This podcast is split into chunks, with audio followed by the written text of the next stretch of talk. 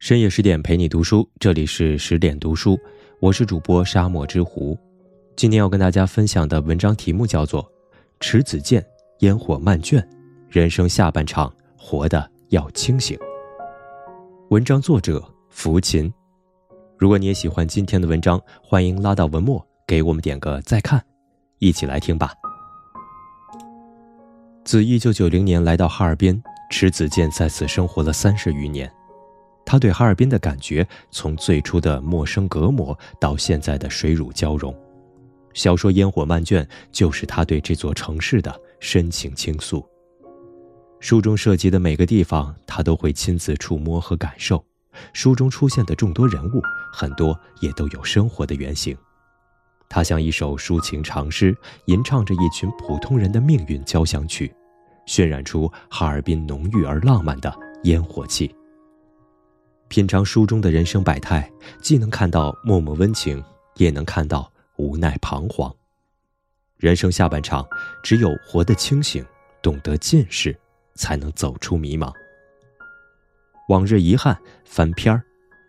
主人公刘建国从小生长于哈尔滨的一个普通家庭，兄妹三人。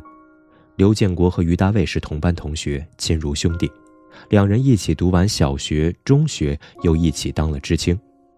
只不过刘建国去了黑龙江北部的一个林场做了货车司机，而于大卫去了东部的佳木斯生产建设兵团。一九七七年，刘建国返程探亲，途中突然想到两年未见于大卫，于是改道去了佳木斯。当时刚刚发布恢复高考的通知，于大卫夫妇都在积极备考，无暇照顾还在襁褓中的儿子童锤。因此，托付刘建国把他带回哈尔滨的母亲照管。刘建国一路小心翼翼，可是，在列车抵达人潮涌动的哈尔滨车站时，背在身后的孩子却被人设计拐走。没有言辞激烈的谴责，但刘建国总感觉无数巴掌狠狠地抽在自己的脸上。从此，他的人生轨迹彻底改变。当时他本来有一位温柔美丽的恋人，是一位音乐老师，两人就此分道扬镳。回城后，他就一直守着哈尔滨找孩子，这一找就是大半辈子。为了方便找孩子，他放弃了稳定的工作，专门选择流动性更大的工作。后来，他长期做医院的爱心护送司机，接送全国各地的患者，千方百计地打听孩子的下落。他本性善良，从不趁火打劫，许多患者慕名而来，因此有了许多固定的客源。可是四十多年过去，从青丝熬成了白发，依旧一无所获。如今他已经奔七十岁了，父母早已去世，他依然孑然一身。好在故事的结局，刘建国终于找到了铜锤，居然就是他接送了三年的常客翁子安。漫长的寻找旅程终于画上了句号，可是他的大半人生也已蹉跎殆尽。刘建国的大半生几乎停滞在铜锤丢失的那一天。他丢下相爱的恋人，失去稳定的工作，放弃人生的梦想，将寻找孩子变成唯一的追求。他的善良执着值得敬仰，可是他的人生停摆又令人唏嘘。人这一生总会经历大大小小的过失和遗憾，有些过错你可以弥补，有些遗憾却相伴终生。沉溺于过去的伤痛遗憾，你的人生就将止步不前。莫言曾说：“世事犹如书籍，一页页被翻过去，人要向前看，少翻历史旧账。书要向后翻，人要向前看。”该放下的放下，该释怀的释怀，翻过一页才能书写另一页。抛开过往，勇敢翻篇儿，才能开启人生的新篇章。当下幸福，珍惜。四年前，四十岁左右的黄娥带着六七岁的儿子来投奔刘建国。她说丈夫失踪了，而刘建国四处找孩子，正好做自己儿子的爸爸。刘建国推辞不掉。万般无奈，只好让母子俩住进妹妹闲置的老宅里，黄娥则跟着他出车。温柔美丽的黄娥滋润了刘建国干涸的心灵，但是年龄的差异让他有口难开。而这时，一个神秘人物开始默默的关心黄娥，各种物资都会神不知鬼不觉的出现在他家门口。直到黄娥出了车祸，神秘人物才现身，他就是刘建国的常客翁子安。原来，翁子安跟随刘建国见到了黄娥，便对他一见钟情。他抢着付了住院费，又日夜照料黄娥，终于打动了黄娥的心，同时也揭开了她丈夫卢木头失踪的真相。卢木头十三岁时，父母离异，母亲再嫁，父亲醉酒后骑马摔死，因此无依无靠的卢木头遇见黄娥后十分珍惜。他们在七码头安家，并开了一个小客栈——卢木头小馆。天气不好时，黄娥会驾着自行改装的小汽艇送客人回家。有时在途中，她会抑制不住地和客人偷情。事后，她总是万分愧疚。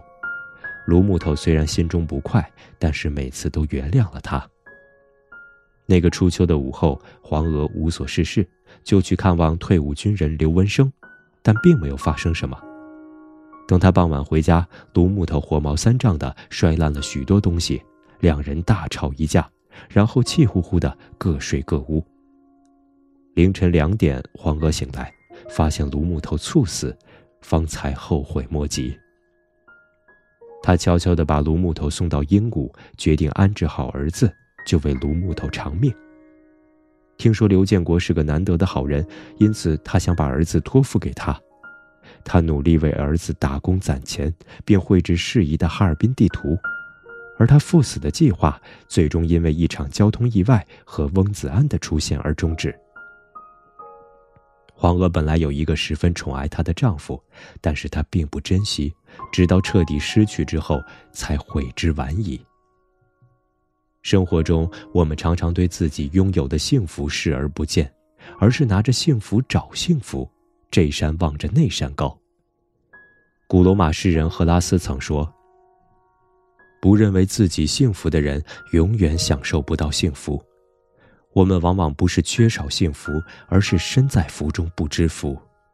我们总以为来日方长，却不料世事无常。就像子欲养而亲不待，人生的旅途是个不断别离的过程。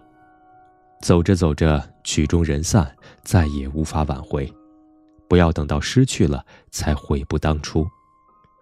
最美的时光是当下。最好的幸福是拥有，时光荏苒，珍惜当下，才能少留遗憾。情绪困扰，自爱。刘娇华是刘建国的妹妹，是个英姿飒爽的狱警。年轻时追求者众多，但她偏偏选择了工作艰苦、其貌不扬的老李。老李高高瘦瘦，面色黧黑，学的考古专业，在一所大学担任两项省级重点考古项目的负责人。他常年在外，即使回到哈尔滨，也大多住在学校的教师公寓。刘娇华不顾家人的反对，恰恰喜欢老李的职业和他的儒雅气质。根据多年从事狱警的经验，他认为，女人一定要经济独立，男人一定要有事业心。婚后，他们一直奉行 AA 制，但都舍得为对方买礼物。没有手机的年代，老李从考古现场回家。刘娇华可能正值夜班，经常会错过。刘娇华会把给丈夫买的礼物放在丈夫的枕头上，老李也会把带回的土特产放在餐桌上，偶尔还会买一束鲜花。礼物的交流胜过千言万语，两人的感情也如涓涓细流。如今夫妻俩都退休了，老李彻底搬回家，着手写一部关于考古的书。可是他们家处于闹市区，吵闹不宁。老李头昏脑胀，因此变得脾气暴躁。两人似乎都不喜欢晚年的厮守，互相嫌弃，分房睡觉，也不再互送礼物。刘娇华就集中精力关注刑满释放人员的再就业问题。一天清晨，他接到一个陌生男子的电话，说老李频繁出入一位离异女士家里。刘娇华跟踪老李一周，发现果然如此。他很快查到了女方的信息，是老李之前的学生。十五年前，他们就合著过一本书，可见那时关系就非同一般。刘娇华瞬间心灰意冷，甚至想报复。他终日喝得酩酊大醉，神思恍惚，生不如死，像一朵骤然凋零的鲜花。刘娇华本来是一个智慧独立的女人，可是因为发现丈夫和学生的暧昧关系，从此一蹶不振。生活中，许多人也会因为遇人不淑而让自己陷入情绪的地牢，用别人的错误来惩罚自己，自己遍体鳞伤，别人却毫发无损。《简爱》里有句话：“我越是孤独，越是没有朋友，越是没有支持，我就。”得越尊重我自己。我们无法掌控世界的变化，但是可以控制自己的情绪。我们无法估量爱情的期限，但是可以保证永远爱自己。被爱是幸运，自爱是能力。越是没人爱，越要爱自己。自爱才是治愈情绪困扰的良方。烟火漫卷描绘了普通人的生命百态，也刻画出人世间的复杂人性。刘建国善良执着，却将大半生蹉跎于寻找丢失孩子的遗憾中；黄娥温柔美丽，却忽略了丈夫的真情挚爱，直到失去才醒悟；刘娇华一生理智聪慧，最终却自毁于丈夫的一场暧昧情感中。他们的生命遗憾，也是对我们的警醒。人生的幸福不停留在过去，不追逐于远方，不取决于他人，而是关注当下和自己。懂得近视，你的人生会更幸福。人生下半场，活得要清醒。愿你往事翻篇，珍惜当下，取悦自己。好了，这就是今天的十点读书。更多美文，请继续关注十点读书，也欢迎把我们推荐给你的朋友和家人，一起在阅读里成为更好的自己。